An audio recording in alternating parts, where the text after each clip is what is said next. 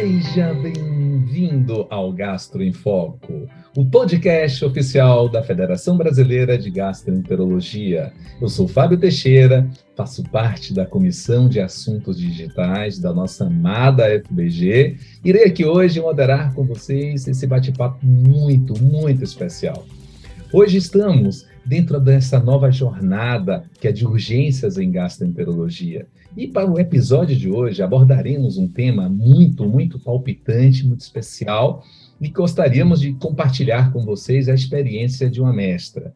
Falaremos hoje de hemorragia digestiva baixa, algo que está ali dentro do nosso consultório, das nossas emergências do aparelho digestivo. Para esse dia, a Gastro do Brasil tem a honra de contar com a professora Eloá Marucci Mossoleto, simplesmente uma das mais amadas de toda a gastroenterologia nacional. Ela é titular da nossa FBG, há cerca de 35 anos como dado histórico, titular da SOBED, fundadora do JADIB. Ela é líder do Serviço de Gastroendoscopia do Hospital São Vicente, em Curitiba. Seja muito bem-vinda, querida e amada Eloá. Olá, Fábio. O prazer é todo meu. É, gostaria de agradecer à sua comissão, a você em particular, pela indicação do meu nome. Sempre um prazer contribuir para a nossa querida FBG. Vamos direto ao tema para poder trazer algo palpitante para todos nós. Eloá, hemorragia digestiva baixa, que está ali hoje dentro dos nossos, aquela pedra no sapato do gastro. Como poderíamos definir? Então, nós chamamos de hemorragia digestiva baixa todo o sangramento do trato intestinal abaixo do ângulo de Treitz. Isto pode se traduzir como fezes amolecidas, vermelho amarronadas, pode se traduzir como sangramento vivo, vermelho, rutilante até, em grande quantidade, e pode se traduzir, é, dependendo da localização do sangramento, até como fezes pretas, enegrecidas, amolecidas, que a gente chama de melena. É, e é interessante, assim, porque não é só o vermelho rutilante, a gente tem que ter esse entendimento.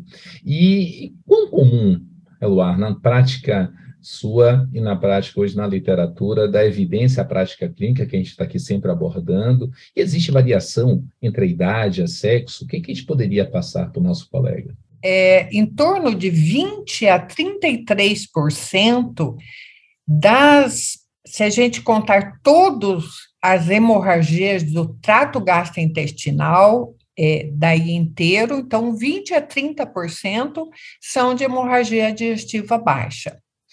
É, é mais comum, a idade média do paciente com hemorragia digestiva baixa é 60 anos, justamente porque as causas mais comuns de hemorragia digestiva baixa é, são as causas que são mais comuns no paciente é, idoso, que é a diverticulose e as angiodisplasias.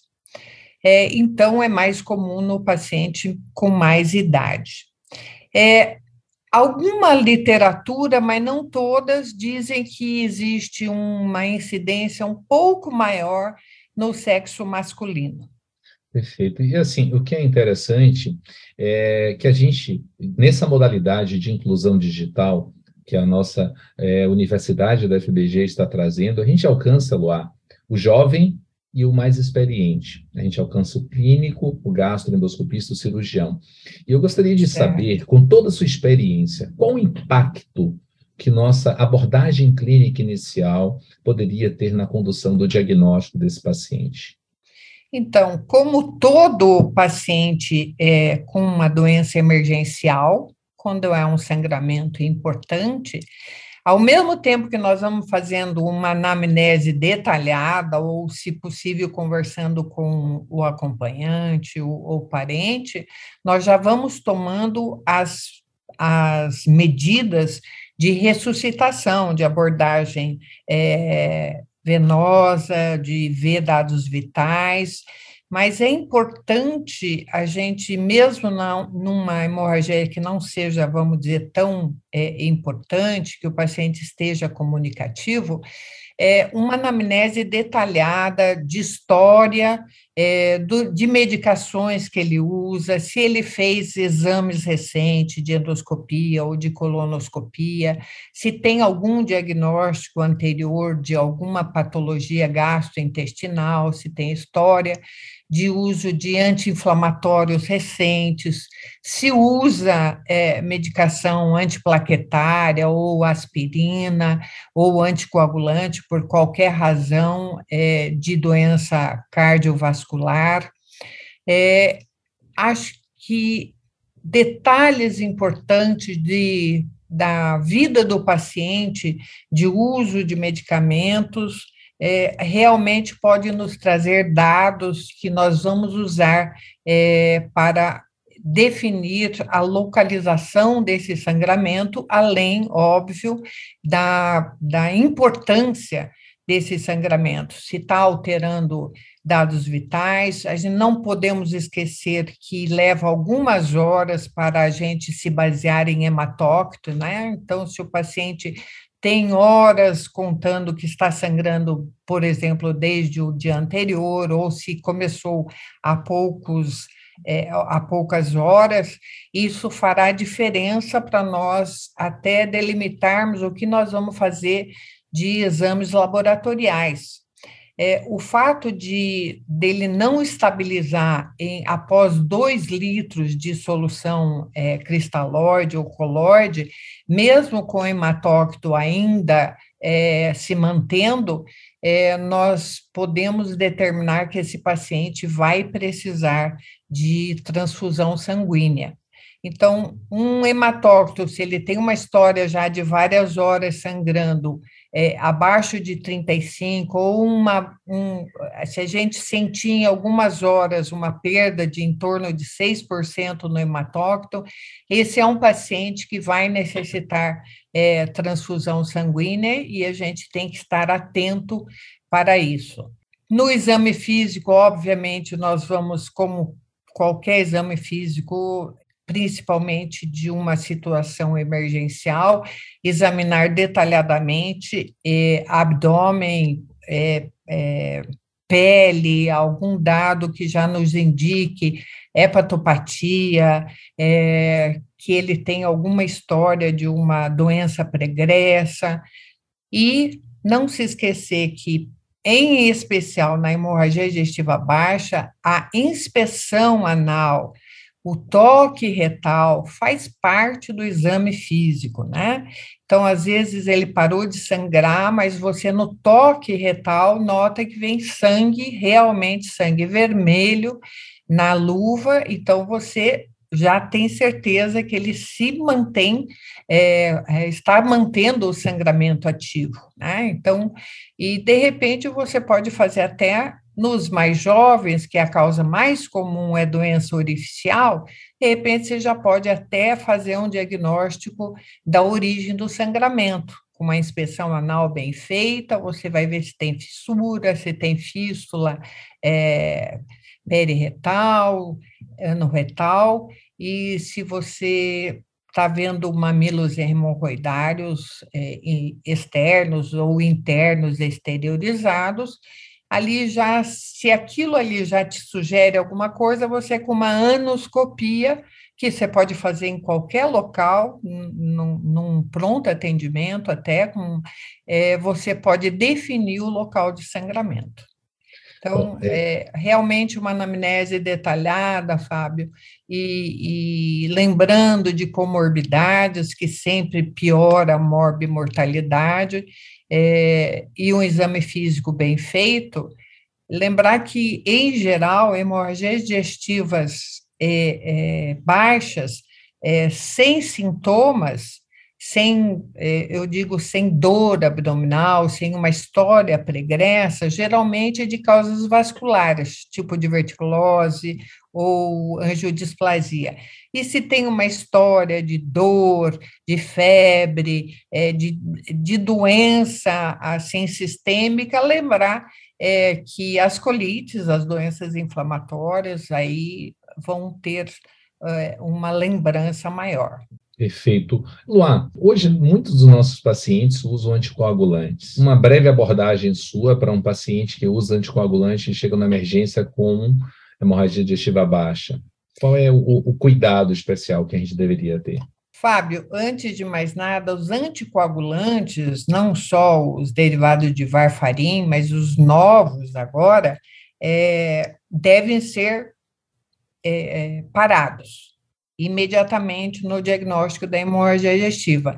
E, obviamente, voltados o mais precoce possível, depois de definido o local de sangramento e terapêutica feita e realmente definido. Mas os antiplaquetários é, e o, a aspirina, que são tomadas por pacientes cardiopatas, é, não têm indicação de ser retiradas. É, tem que conversar e, de repente, até entrar em contato com o cardiologista do paciente, principalmente se eles têm é, é, estentes, é, é, a gente tem que tomar bastante cuidado e não tirar é, toda a medicação. Os anticoagulantes devem ser retirados, ou parados, vamos dizer o, o correto, né? E voltar, se for um, um, sangramento que a gente defina naquele dia, é faça terapêutica, ele para o sangramento, no dia seguinte você já volta com anticoagulante. Eloá, a gente vai agora para uma parte boa do nosso podcast, que é o bate-bola. Bate-bola que a gente vai rapidinho algumas perguntas. Sequência no fluxograma diagnóstico. O que, que eu devo pedir primeiro? Eu estou Digamos que nós estamos aqui para o Brasil todo, o Brasil continental, vários colegas de todo o Brasil, nem todos estão dentro de um hospital como o seu que tem tudo. Mas qual é a sequência que deve ser seguida? Então, é, Fábio, depende muito da apresentação desse sangramento. Né? Ah. Se é um sangramento importante, mas o paciente está estabilizado é, e a gente consegue fazer um preparo é, adequado, nós vamos fazer colonoscopia. As vantagens da colonoscopia é que nós, ao mesmo tempo que fazemos o diagnóstico, nós já estamos fazendo a terapêutica. É, seja de um sangramento de doença diverticular, que é bastante comum, seja de um sangramento por angiodisplasia, é, nós já podemos atuar um, ou um sangramento de pós-polipectomia, nós podemos atuar terapeuticamente. Se um paciente é, está é, com um sangramento que a gente não tem muitos dados para é, ter uma ideia da localização do sangramento pela história e pelo exame físico, é, eu acho hoje bastante interessante a gente fazer uma angiotomografia.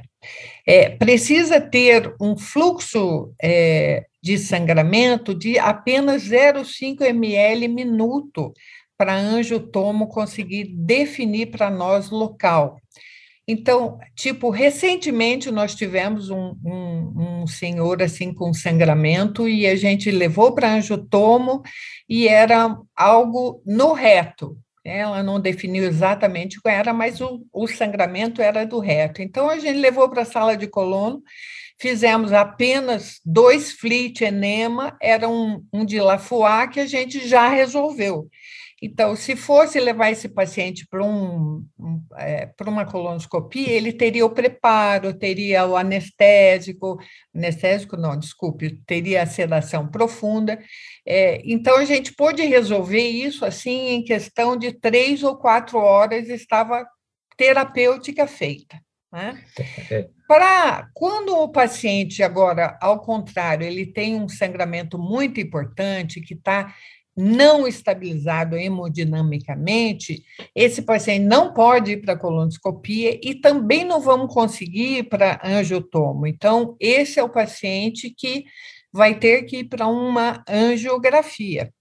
Esse é o paciente que tem pelo menos mais de um ml de sangue, de fluxo de sangue minuto, e que a angiografia também vai conseguir definir e fazer a terapêutica, né? Hoje, com as, é, as angiografias super seletivas, nós temos embolizações é, com poucos, com poucas complicações graves. Mas, claro, como disse você, é, depende da, do que nós temos naquele momento de expertise. Se eu tenho um baita radiologista que está fazendo angiotomo, angiotomo, gente, tem um, uma, uma grande vantagem, ela não precisa de jejum, ela não precisa de preparo de, de contraste via oral. Então, é, é um paciente que está sangrando moderado ali, mas está estabilizado. Você vai na angiotomo, aquilo define o local e você toca para terapêutica. Então, acho muito interessante. Mas o paciente instável hemodinamicamente, sangrando, é, ele vai ter que ir para uma angiografia. É, é interessante, assim, só um, um breve resumo, como você nos deu uma orientação do, da, da, chegada do paciente, um, uma anamnese, já dá para fazer um direcionamento, começar a fazer ressuscitação, ver a resposta que esse paciente vai ter, a resposta do cristalóide, para ver até a necessidade de uma transfusão. Paralelamente, a gente já faz o primeiro exame de triagem, que é a anoscopia. Da anoscopia, já definiríamos que tem alguma coisa no retal ou não. A depender de como esteja esse paciente, poderíamos ir para uma angiotomografia para definir o local e orientar uma colonoscopia com o paciente ainda estável, paciente instável, unidade fechada, unidade de terapia intensiva, transfusão, estabilizado, paciente levar para angiografia. Da angiografia, definir a, a embolização seletiva ou conduzir para uma colonoscopia direcionada para um tratamento, sabendo que esse paciente não conseguiríamos, numa endoscopia, ter efetividade para a localização do sítio. Perfeito, Luar. Eu, eu, aprendi muito agora, espero que todos os nossos colegas também. Só para a gente fechar, Luar, tudo isso, quando falha, chama cirurgia? Eu acho que no que o paciente demorou para estabilizar, você já chama o cirurgião para trabalhar junto com você, para decidir junto, para deci decidir junto, para ver a evolução, né? O que hoje a gente sabe que é, eu tenho mais tempo de, de, de gastroenterologia, eu vi muita colectomia parcial no, no não diagnóstico preciso do sangramento e que tem muita complicação e principalmente recidiva do sangramento. Né? Então, porque apesar, por exemplo, os divertículos, que é a causa mais comum, eles são mais frequentes do lado esquerdo, mas do lado direito é que mais sangram. Então, fazer uma, uma laparotomia para ir lá tirar um segmento às cegas, hoje não é indicado. Então, a gente tem que, pelo menos, ter uma indicação de que localização nós temos, se a gente não conseguiu fazer terapêutica endoscópica, mas pelo menos ter noção de que segmento que está sangrando. É, Luar, e assim, primeiro é agradecer por tudo que você conseguiu nos dar a gente passou um pouco do tempo, meus colegas, que a gente teria de, de dado, mas a gente não poderia perder essa experiência. Imagine que nós estamos aqui diante de um cenário de alguém que ultrapassou e venceu todas essas etapas, do que era antes a colectomia nas, nas escuras para uma medicina de precisão ela nunca deixou de colocar para a gente essa abordagem humanizada, essa abordagem ímpar, que é de como acolher o paciente, assim como ela acolhe todos nós e acolheu esse grande convite para estar aqui conosco. Então, Eloy, em nome da FDG, em nome da, da Comissão Digital, gostaríamos de externar nossa gratidão pela sua generosidade, por tudo aquilo que você representa para nós todos. Eu sou seu fã, o Brasil é seu fã. E assim, eu gostaria de deixar você para as considerações finais suas.